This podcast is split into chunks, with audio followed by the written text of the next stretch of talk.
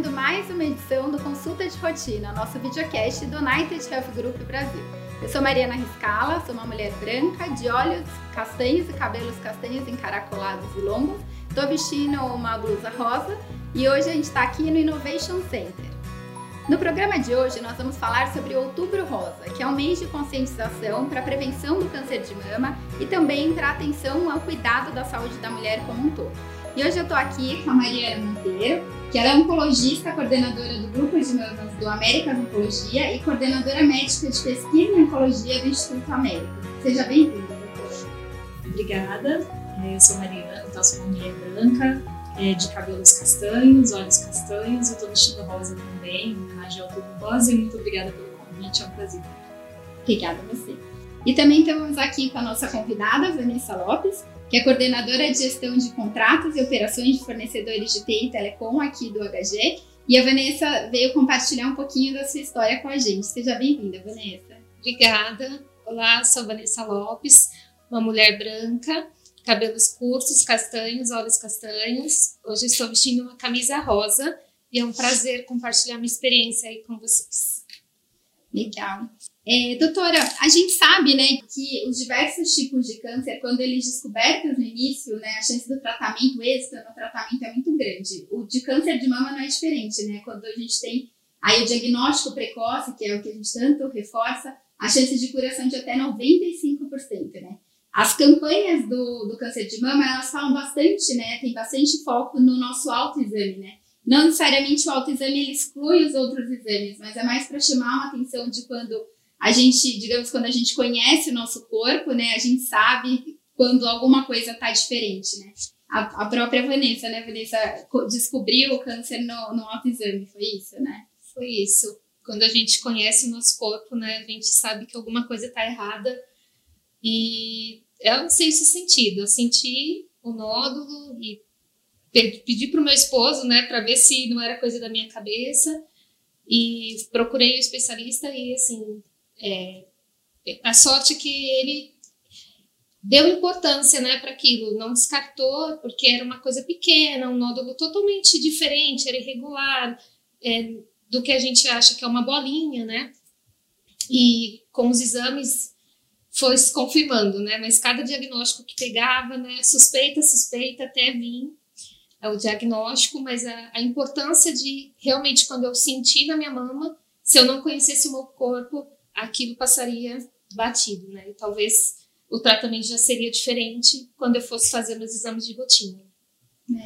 Ah, o autoexame, o se cuidar não é só o autoexame, né? São os nossos exames né, de, de rotina, a visita no ginecologista, né? Outros médicos que a gente tem. Quais, qual a importância, assim, doutora, de, de, quais exames que as mulheres têm que fazer, né? Com que frequência? Quais são os tipos de exame para a gente falar, estamos em dia com o nosso cuidado, com a nossa saúde? É, a gente ressalta a importância desse outubro rosa, a gente sabe claramente que no Brasil é, a aderência a esses exames neste mês é maior do que, do que nos outros meses, então, mas é importante que a gente destaque isso é, o ano inteiro. Ah, o principal exame é, para mulher para detecção do câncer de mama, prevenção e detecção precoce é a mamografia, já amplamente difundida, né? Ela deve ser feita anualmente a partir de 40 anos, de acordo com as recomendações de todas as sociedades de mastologia brasileiras. É claro que existe uma faixa etária em que isso é mais frequente, a gente consegue detectar mais casos, que é entre 50 e 69 anos, que é a recomendação do Ministério da Saúde, mas como é muito frequente, até 15 a 20% das mulheres de 40 a 49 anos têm câncer de mama, e aqui a gente tem um exemplo da importância da gente fazer essa detecção precoce, então a mamografia é o principal exame. A gente sabe que quando a mulher faz mamografia a partir dos 40 anos, todos os anos, a gente diminui o risco de morte por câncer de mama na população. Então, esse é o principal exame. Sobre a ultrassonografia, ela pode ser feita? Sem dúvidas, ela pode ser feita. Ela não é aquele típico exame de rastreamento, mas você deve sempre discutir com o seu médico, seu ginecologista, seu mastologista, se houver indicação, isso vai ser solicitado. E a gente não pode deixar de ressaltar o exame de Papa Nicolau, um exame preventivo ginecológico, que é um exame essencial para a descoberta precoce de um tumor muito grave, mais raro do que o câncer de mama mais grave, que é o tumor de colo uterino, também muito importante. Então, anualmente, consulta com médico ginecologista é essencial. E acho que é, não é uma regra, mas é até importante destacar, né? Hoje eu tenho 39 anos, mas a minha mãe já teve câncer de mama duas vezes e eu iniciei o meu, meu acompanhamento, né, esses exames, inclusive da mamografia desde os 31. Então, acho que isso também é né, legal falar, depende muito de, de pessoa para pessoa, de casa para casa, né? Existe a recomendação, mas óbvio que né, tem que sempre ter a importância do acompanhamento, né? De ter a... Sem dúvida, assim, a partir dos, dos 21 anos, pelo menos, né? Mulher de vida sexual ativa já precisa ter uma consulta anual com ginecologista. Uhum. E é através dessa conversa que a gente detecta as histórias, os fatores de risco. E às vezes uma história familiar, ou então uma pessoa que está usando um anticoncepcional, alguma outra medicação que possa gerar algum risco maior de câncer de mama, isso precisa ser levado em consideração não só o autoexame, mas também os exames de imagem. É, é engraçado que eu fiz os meus exames é, em novembro de 2019. Então eu teria que repetir em novembro de 2020 e eu senti o meu nódulo em julho de 2020. Então não tinha um ano, né, que eu tinha feito meus exames. Então essa é a importância da gente se conhecer. Porque, ok, a gente vai fazer o exame anualmente para né, prevenção, mas quando você se conhece e ali no meio do caminho sentiu alguma coisa errada, você não precisa esperar aquele ano para poder repetir. Eu fiz os meus exames em outubro, no outubro rosa também, e em novembro eu tive todos os resultados estavam todos ok. Então, é, é a importância de, de, você saber ali, né, que alguma coisa está diferente, porque senão você vai detectar, ok, detectar um ano, porque é, ainda, né, a chance de cura é muito grande, mas quanto antes, melhor, né? Exatamente. A gente tem, é, quanto mais jovem, que é o seu caso, né, quanto mais jovem, a gente tem maior é, incidência de tumores que crescem um pouquinho mais rápido. Então, às vezes, esse tipo não dá para a gente esperar um ano. Por isso que a gente sempre vai reforçar a importância desse autoexame. Né? E ninguém se conhece como mulher. Nenhum médico vai conseguir ter a sensibilidade de ter aquela palpação, aquele exame físico clínico que substitua o exame próprio, o exame físico da, da própria mulher. Legal. E até porque existem diversos tipos né, de câncer. Pode ser que alguma, é, né, eles crescem de forma diferente, ou não crescem, ou demoram, ou são mais rápidos. Fala um pouquinho assim, quais são esses, esses tipos de, de, de câncer e, e, os tipos de tratamento que também diferem de pessoa para pessoa, de tipo de, de câncer também, né? É, de forma geral, assim, vamos pensar em câncer de mama, primeiramente, né? O câncer de mama, é, ele pode ter desde tumores que crescem muito devagar, que podem demorar meses a anos para crescer, até tumores que crescem em poucos dias a meses.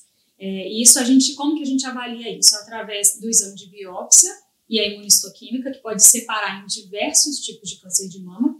E a gente também precisa fazer exames do corpo para avaliar o estágio em que a doença está no momento que ela é diagnosticada. Então, isso é muito importante antes de iniciar qualquer tratamento, para a gente escolher o melhor tratamento para a mulher.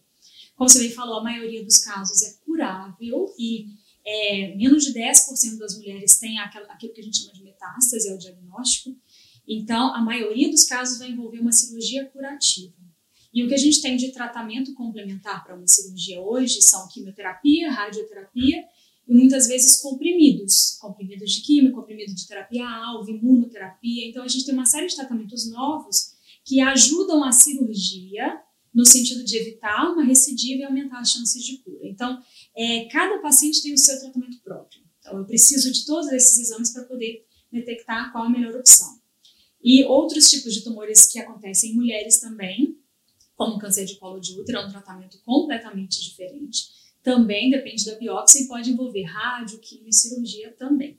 Mas a gente não pode esquecer que homens também não estão livres, completamente livres de câncer de mama, apesar de ser 1%, no máximo 2% dos casos. Nós temos também homens que são diagnosticados com câncer de mama e esses, é, em particular, precisam ter aquele rastreio familiar, precisam fazer exames genéticos, por ser mais raro, mas, mas a, a as familiares né, desse homem que foi diagnosticado com câncer de mama também precisam ficar bem atentas. Hum. E você falou né, dos diversos tipos de tratamento, né? Até a Vanessa tem feito, né? Acompanhou, fez aí bastante nos últimos anos. É, e sempre vem aquela dúvida, né? Ah, eu devo é, continuar a trabalhar, eu devo parar, eu, eu preciso. Qual a importância né, desse apoio de, da gestão, do, né, do nosso chefe, quando a gente vive esse momento, né? Como que foi para você, Vanessa? Quando eu descobri o câncer, assim, é, nos primeiros exames, indicava que não seria necessária uma quimioterapia. Então, eu me preparei ali para uma cirurgia e uma radioterapia que a gente sempre vê que os sintomas, né, são menores. E, e correu exatamente como planejado. Mas do exame da cirurgia, ali veio um, né, um, um nódulo ali e foi necessária a quimioterapia. Então, foi aí que minha ficha caiu, porque quantas sessões, né? E assim, a médica, quando veio dar notícia, então eu estava numa cama de um pós-operatório, esperando só ali saber quando eu começaria uma radioterapia. E ela entrou na sala uhum. e falou: não veio o resultado que a gente esperava. Isso já te causa assim, nossa, né? Foi muito pior. Mas eu tive a sorte assim de ser encaminhada no mesmo dia para minha oncologista clínica. Ela já pediu um exame complementar aí da cirurgia para decidir o tratamento e decidiu a minha quimioterapia. Fiz seis sessões e fazia dois meses que eu estava com a minha gestora. Ela também era nova na empresa e para mim foi bem confortável. Ela me deixou à vontade. Eu escolhi não parar de trabalhar, mas é, isso é de cada pessoa, né? Cada tratamento, enfim, não me afastei. Consegui também. Eu programava quimioterapia sempre de sexta-feira, porque aí no final de semana eu me recuperava e na semana, na segunda ali, você tá com o corpo voltando, mas dava para seguir. E eu, eu, tive uma compreensão e assim, isso foi essencial. O apoio da minha gestão, o apoio do meu esposo e a minha rede de apoio. Né?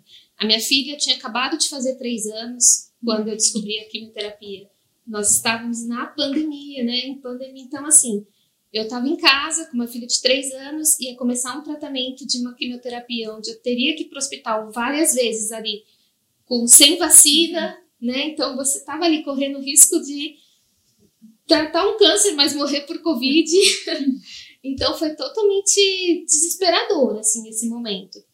E, e, a minha gestora sempre deixava à vontade, né? Olha, se, o dia que você não estiver bem, né? Se você quiser reposa, não tem problema. Se você quiser se afastar também, fique à vontade. Mas assim, eu acho que eu decidi porque a cabeça da gente também trabalhando, né, ocupar tá em outro cabeça, em outro momento, porque aí é uma, uma preocupação a mais quando você se afasta. O que que a empresa, como a empresa vai ver? Eu vou entrar na caixa, né? Quanto tempo eu vou demorar para receber? Então tem todo esse emocional, financeiro. Então, quando você consegue ali que essa parte não te atrapalha, o foco mesmo fica no tratamento. Né? É. E acho que é, é, bem importante isso, né? Entender como médico, né? O que que ah, não, é necessário que você pare, que você repose, né? Tem caso a caso, né? Como que. É. Eu acho que isso é bem interessante, né, que você colocou. Para mim é o principal dilema hoje, no momento em que a gente está indicando um tratamento, porque para nós é simples saber qual é a indicação do tratamento, mas quando a gente se depara com esse contexto, isso não é uma decisão médica, isso é uma questão compartilhada com o paciente, com o familiar e até com o gestor. É. Então é muito variável. Primeiro, depende do tipo de trabalho que a mulher tem. Se for um trabalho que vai gerar muito desgaste, talvez não seja uma boa ela continuar trabalhando. Uhum. Se for um trabalho que ela tem o apoio do gestor, e esse é o mundo ideal, porque uhum. às vezes a mulher precisa né, desse momento de, de trabalho para poder não, não focar demais no tratamento Sim. e não vivenciar aquilo ali 100% do tempo. Né? É bom a gente viver a vida o mais normal possível, né, sabendo manejar os efeitos do tratamento. E entender a rede de apoio familiar. Às vezes tem um filho pequeno em casa, alguém que não vai conseguir é, mas, sem dúvida, não é nenhuma contraindicação, pelo contrário, eu acho que a gente sempre deve estimular que a pessoa continue trabalhando, desde que ela tenha exatamente esse apoio, essa empatia do grupo de trabalho e apoie que, quando a paciente estiver com efeito, ela consiga se afastar sem maiores prejuízos para ela ou para o serviço onde ela está. Eu acho que essa conversa é sempre importante. Eu fico feliz que você tenha né, conseguido atingir esse objetivo. Sem dúvida, isso fez toda a diferença. Né? Fez. O time, né? Eu, eu tenho um time de 10 colaboradores, então é, eles também sentiram assim, nossa, minha gestora está aqui também, é, fez isso fluir como, para mim, foi mais leve, né? Então eu acho que se eu ficasse ali em casa durante seis meses do tratamento de quimioterapia, né, sofrendo o, o, todos os efeitos e ainda com a cabeça ali só pensando no tratamento seria pior. Assim. Foi, foi eu continuar trabalhando foi a melhor decisão para mim, né, respeitando aí o limite de cada um. Porque é um momento difícil, né? Não sei que não é, eu digo tanto para quem descobre quanto, né, para quem é, no seu caso, né? Você é casada, tem uma filha pequena, né? Então, assim, existem muitos medos, existem muitas angústias. Como que foi para você, assim, esse momento mais particular? É, quando eu recebi o diagnóstico, assim, eu nunca pensei eu vou morrer. Eu acho que isso também fez a diferença para mim. Né? Mas eu pensava assim, quando vinha esses momentos, um dia que tinha um efeito mais forte da quimioterapia, que aí você fala, minha filha pequena, tem um marido, é, minha mãe que estava ali, nossa, um super apoio, ela, minha, minha mãe ficou em casa, dormia na minha casa, a minha irmã nos finais de semana, deixava a família e deitava, dormia ali junto comigo, né, para aliviar um pouquinho e ajudar. E os medos, né? Então, a primeira coisa que você pergunta para a médica é: vai cair o meu cabelo? E aí a médica fala, pode, não pode. O efeito é assim, vai cair, mas ele pode ficar só ralinho, né? Hoje em dia tem a touca até que é possível usar, mas eu decidi por não, porque eu já pesquisei, então o efeito, né, do gelo, dor de cabeça, não lavar a cabeça sete dias, então eu já estava passando por um tratamento tão pesado e ainda decidi por não usar. E aí vem aquilo, né? uma filha pequena, eu vou ficar careca, como eu preparo para ela receber isso? Então eu comprei um livro que chama Cadê o cabelo da mamãe? E ela super associou, porque a história de mamãe que não podia mais levar o filho no colégio porque ela se afastou para fazer um tratamento, mas fala ali do câncer e quando ela tratasse o cabelo ia voltar a crescer. E ela super associou. E aí no dia que eu decidi raspar o cabelo, eu falei pro meu marido, leva ela para minha irmã. Eu não quero que ela, veja esse momento, né? Mas quando ela chegou, eu tava de turbante e ela falou: Mamãe, você tá linda. e aí, quando eu tirei, ela beijava, beijava, beijava. Então, isso é muito importante pra gente, né? De, porque o medo, a maioria das pessoas emagrecem durante o tratamento. No meu tratamento, eu engordei muito, porque ganhei muito peso, né? Na terceira sessão de quimioterapia, eu tive uma alergia bem considerada, assim, bem forte, e tive que seguir com corticoide até o fim da quimioterapia para poder seguir as outras sessões. Então, eu ganhei muito peso, o efeito do corticoide, insônia, né, é muito pesado. Então, é, o medo é assim, como que, como que eu saio disso, né, de uma forma mais leve? Então, as pessoas falam, ah, mas o cabelo cresce, mas não, eu, eu não gosto de, não falo para ninguém e não gosto de ouvir, né? O cabelo cresce, porque é muito particular. Às vezes a pessoa é muito apegada. Eu, tu, tudo bem, decidi, já raspei, já fiquei.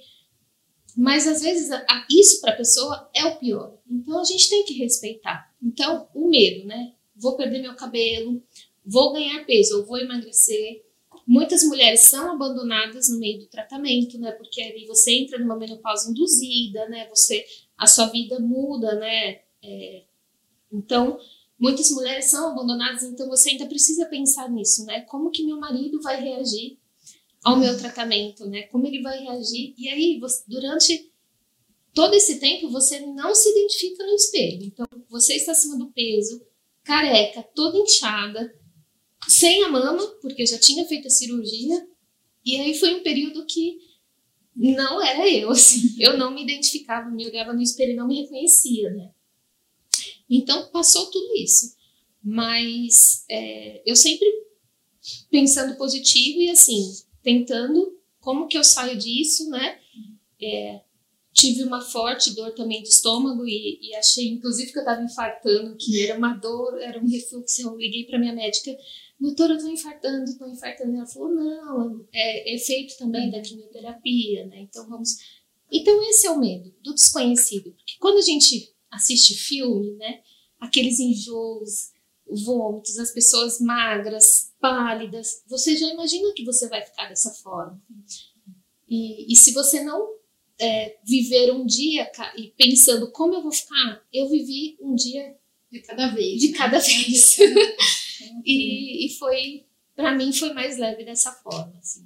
Eu sentia meus medos, mas eu vivia ali aquele momento e não pensava daqui dois meses como eu vou estar.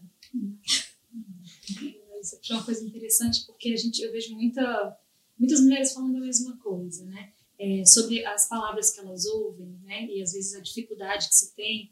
Então eu acho que eu sinto que nesse momento as pessoas precisam simplesmente reforçar, as pessoas têm que entender que é um momento difícil e não adianta falar que não é, porque quem está passando por isso é a paciente, né? Mas dizer simplesmente, eu estou aqui.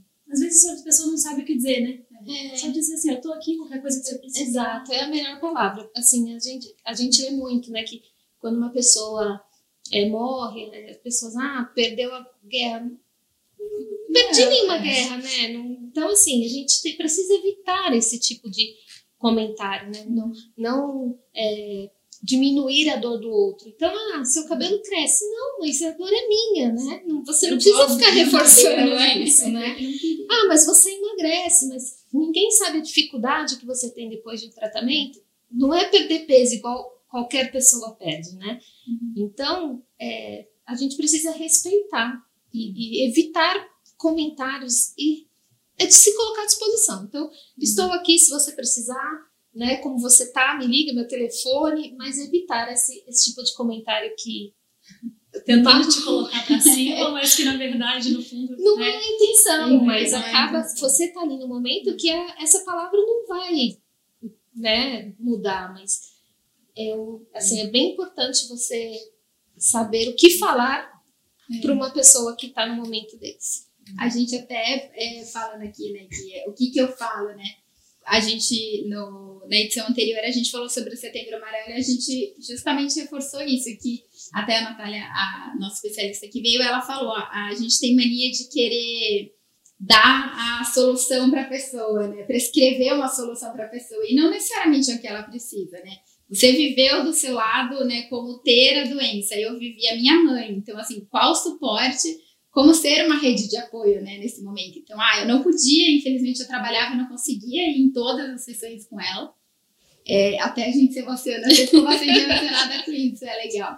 Mas assim, eu não conseguia ir em todas as sessões com ela, mas eu me colocava, mãe, eu estou aqui, vai ficar é. tudo bem. É, ah, eu tô com dor, não tá com dor, então é importante isso, né? O que a gente, eu minha irmã, a gente falava muito para ela é, é, importante você entender os seus sentimentos. Você não tem que fingir que você tá forte pela gente, porque minha mãe tinha muita essa mania de querer tá. Eu fui na última rádio, ela não fez químio, ela teve duas vezes já, né?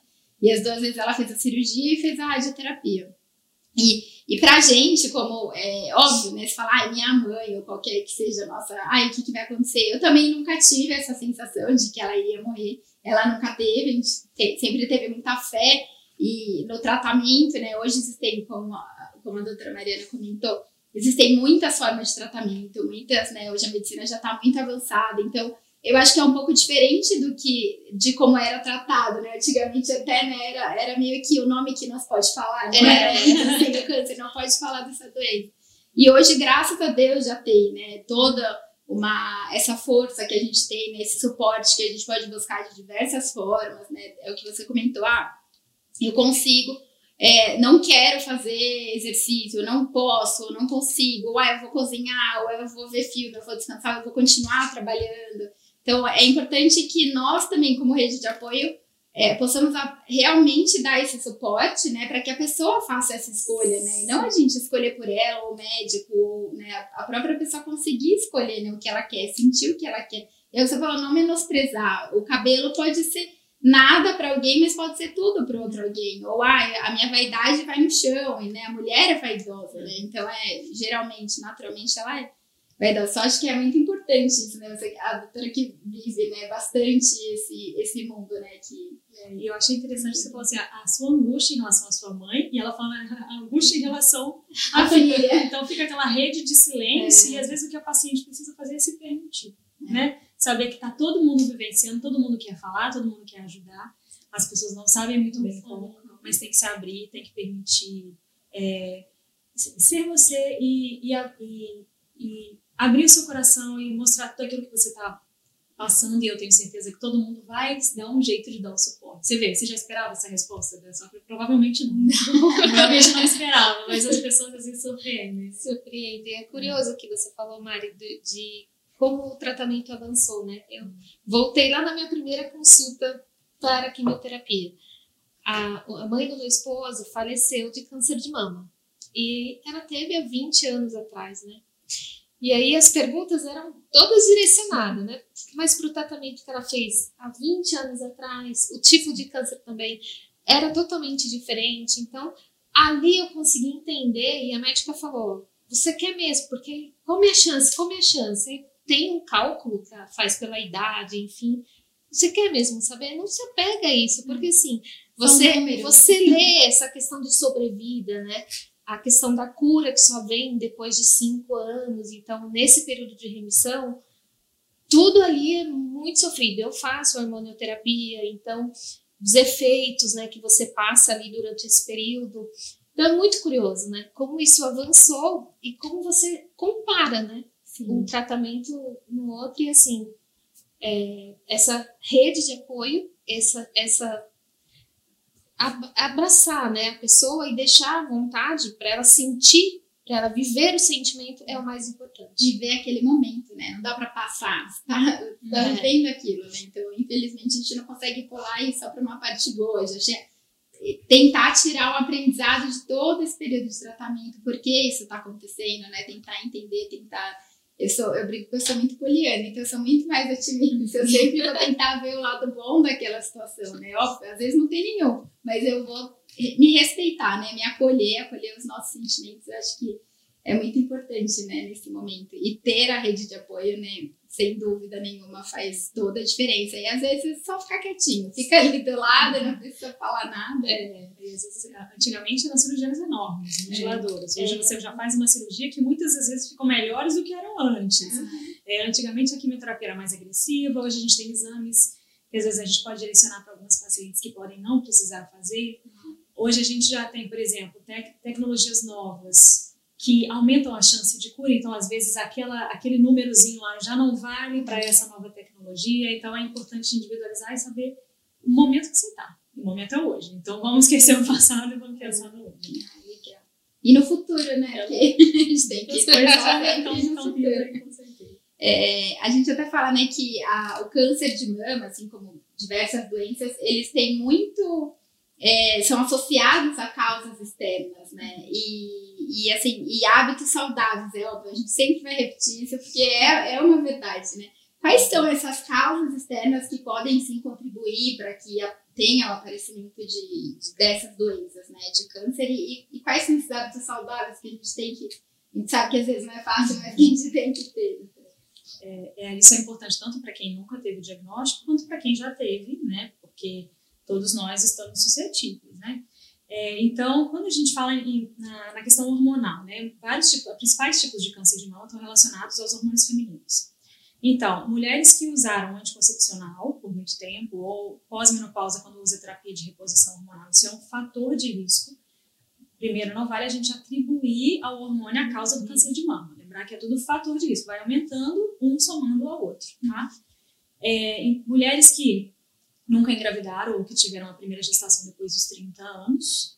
Quando tem uma primeira é, menstruação muito cedo ou a menopausa muito tardia, ela fica muito tempo exposta àqueles hormônios femininos, então isso também aumenta o risco.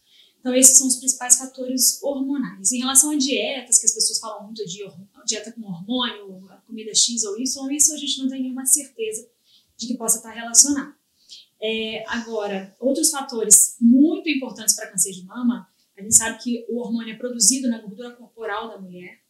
Então, um dos fatores muito importantes para câncer de mama são sobrepeso e obesidade, falta de atividade física independente de peso e, em menor escala, também a dieta. A gente sempre tem que preferir dietas mais naturais, com é, grãos, verduras, menos enlatados, menos embutidos, porque essas dietas é, muito industrializadas aumentam o risco não só de câncer de mama, mas de outros tumores também. Então, isso é um ponto importante. Quanto a bebidas alcoólicas, também parece que existe algum fator de risco maior quando você tem uma ingesta excessiva de bebida alcoólica. É, cigarro, a gente ainda não tem muita certeza para câncer de mama, ele está mais relacionado a outros tipos de tumores. Mas é claro que faz parte do pacote de hábitos saudáveis, né? Quem, quem fuma vai acabar bebendo bebida alcoólica, não fazendo atividade física. Então, o estilo de vida é esse aí. A gente precisa fazer atividade física regular e isso inclui 150 minutos por semana de atividade física dedicada. Não vale a caminhada ou subir escada no prédio, tá? Né? É claro que ajuda, mas o ideal é que dedique um tempo para isso, tenha uma dieta mais saudável e mais natural é, e evite as, os fatores aí que, que causem reposição hormonal, anticoncepcional, sempre orientação médica para não ter nenhum excesso. Acho que basicamente isso. Eu dei risada, porque é, a gente sempre escuta, né? Precisa fazer exercício, mas você Sim. dificilmente vai pelo amor, né? Agora na dor tem que fazer. E aí eu falei pro meu médico, ah, tô fazendo musculação três vezes por semana e bike, né, duas. Ele, aí eu falei, mas eu tô vendo muito peso ali. Não tô preocupado com o seu peso. Eu quero que você se mexa. E aí eu, a minha endocrinologista, né, também pediu aí os cinco, os cinco dias de exercício na semana. E eu tive uma festa e falei, ah, doutora, nesse dia eu não fiz a, o exercício, mas eu dancei uma hora, duas horas. Aí ela, não, mas isso não isso conta, é, porque você não dançou uma hora seguida. Aí eu falei, nossa, né? Eu achando ali que eu. 12 mil passos, né? Que eu perdi mil calorias e, e é isso, né? Não vale se mexer, subir a escada e dançar. É ali o exercício focado. Óbvio que faz diferença. Não precisa deixar de dançar, pode continuar dançando, pode continuar indo a pé na padaria, fazendo subindo de escada, né? Não dá pra gente deixar. Bom, eu queria agradecer a presença de vocês por esse bate-papo, passou muito rápido, acho que a gente falou né, bastante, é importante, né? A gente até brinca aqui, né, que é, o se toque, né? Eu quero dar um toque para você, a importância de, de você se tocar, de você se cuidar, de você olhar para você, né? Então, eu queria agradecer muito pela presença de vocês nesse tema tão importante. Eu que agradecer. E eu quero lembrar que olhar para você é se cuidar. E se você me permite uma brincadeira aqui, vai o meu toque, se toque, se cuide, faça seus exames, vá às suas consultas de rotina e cuide de você e da sua saúde, porque é muito importante. A gente se vê na próxima edição. Até lá!